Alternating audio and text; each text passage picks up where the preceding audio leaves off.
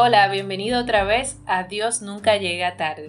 Con ustedes, Sara Guerrero y Génesis Mateo. Hoy estaremos hablando un poquito de lo que es la gracia. Yo entiendo que la gracia es algo que no merecemos, que es algo que alguien nos da, como que alguien muestra favor para con nosotros, sin nosotros merecerlo. Por ahí yo entiendo que va relacionado el término gracia. Para mí es un regalo que una persona no merece. Eh, ese favor que nosotros recibimos sin nosotros dar algo a cambio. La palabra del Señor, si nosotros nos ponemos a leer, según lo que está establecido, hay un aproximado de que aparece la palabra gracia algunas 29 veces. Y es impresionante porque es una palabra que quizás eh, para las personas. Bueno, gracia puede ser eh, lo físico o cómo se comporta una persona, pero en la palabra eh, va más allá. O sea, la gracia es primero dada por Jesucristo mediante el sacrificio de la cruz. Y como dice Romanos 3:24, somos justificados por la gracia mediante Jesús es algo impresionante que nosotros sin merecerlo tengamos un favor que no damos nada a cambio y aún así le place a Dios desde su corazón eh, darnos a nosotros. Entonces impresionante esa parte. Amén. Dice en Efesios 2.8 que por gracia somos salvos y esto es por medio de la fe. No es algo que viene de nosotros para que nosotros nos gloriemos en esta salvación que el Señor nos ha dado, sino que es un don de Dios. Es algo dado por Dios. Entonces la gracia la podemos ver, por ejemplo, en un amo que tenga gracia o muestre favor con uno de sus siervos, que muestre su bondad. Y tú mencionaste algo, que fuera de la Biblia o en otro contexto, la gracia puede significar como la belleza de la persona, como hallar gracia delante de los ojos de alguien. Y eso sí está en la Biblia también, porque en Proverbios 3:4 dice, que hallarás gracia y buena opinión ante los ojos de Dios y de los hombres cuando guardes la verdad, cuando guardes los mandamientos. O sea que sí podemos hallar gracia delante de los ojos de alguien y delante de los ojos de Dios.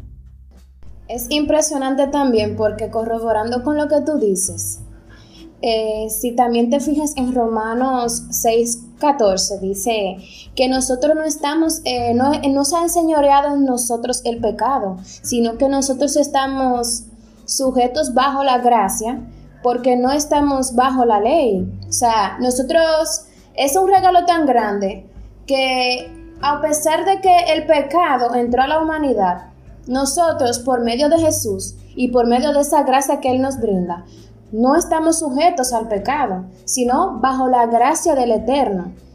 Pero solamente con la condición de que cuando tú aceptas a Jesús en tu corazón, o sea, cuando ya tú pasas de muerte a vida, como dice la palabra, luego de tú aceptar al Señor, ya tú no estás bajo el yugo de la gracia, del pecado, sino bajo la gracia del eterno Dios.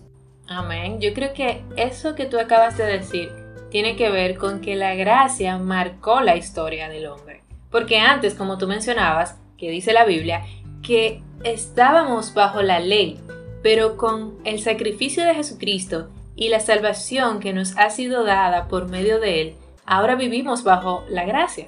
Es como, es como que si se marcó la historia con Jesús. Que de hecho, hablamos de un antes de Cristo y un después de Cristo en la historia de la humanidad. Definitivamente, o sea, y hay algo que me gusta mucho. El Señor es tan bondadoso y su gracia es tan abundante que Él, o sea, Él no tiene límites para con nosotros. Inclusive cuando más nos sentimos que estamos eh, en una condición en donde nos sentimos menguantes, que no tenemos fuerza, que entendemos que hemos pecado mucho. Y Él en su palabra nos dice algo que nos confronta. En 2 de Corintios 12, 9 dice, y me ha dicho, bástate mi gracia, porque mi poder se perfecciona en la debilidad. Por tanto, me, de buena gana me gloriaré. O sea, yo ya yo sé que el Señor, a pesar de que yo peco, yo puedo venir confiadamente ante su trono, como dice Hebreos 4:16, y glorificar a Dios, aún en medio de esa prueba, de esas tribulaciones que pasamos, y hallar gracia de Dios en medio de nuestras debilidades. Y el Señor es tan bueno que Él se promete glorificar en nuestras debilidades para que sobre nosotros repose el poder del Señor.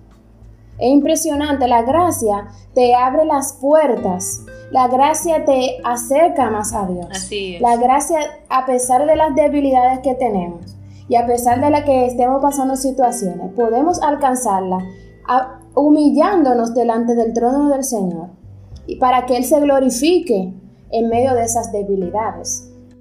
Así es, ese versículo que mencionaste ahí de 2 de Corintios 12:9, Pablo está relatando que él tiene un aguijón en la carne, que hay algo que le hace la guerra, que, que, que busca molestarle, pero el Señor le dice que su gracia le basta para él sobrepasar esa situación. Entonces, la gracia también va relacionada con eso que nosotros necesitamos y que nosotros tenemos por medio del Señor para enfrentar cualquier cosa en la vida. O sea, el Señor nos está diciendo ahí, en ese versículo, te basta mi gracia, o sea, te basta lo que yo te doy que tú no te mereces para tú poder enfrentar eso, esa debilidad o esa situación por la que estás pasando.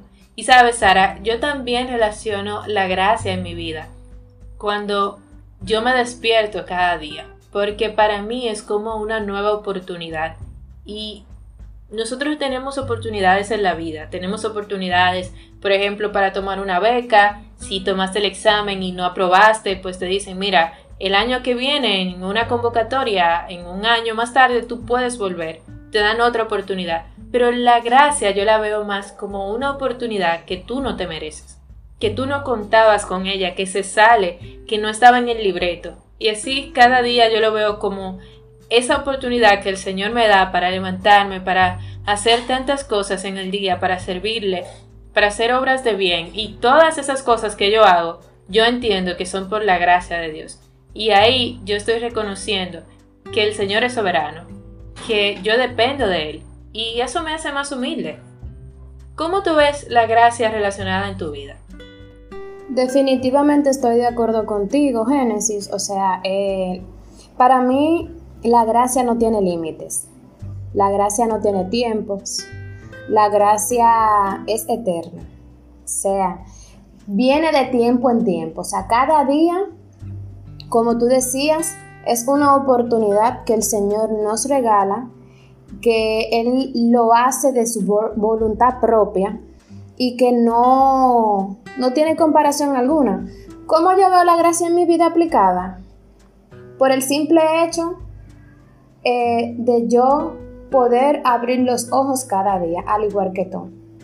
¿Por qué? Porque, como tú decías, es una oportunidad, pero ahora mismo el mundo está batallando por el simple hecho de que no puede respirar por sí mismo.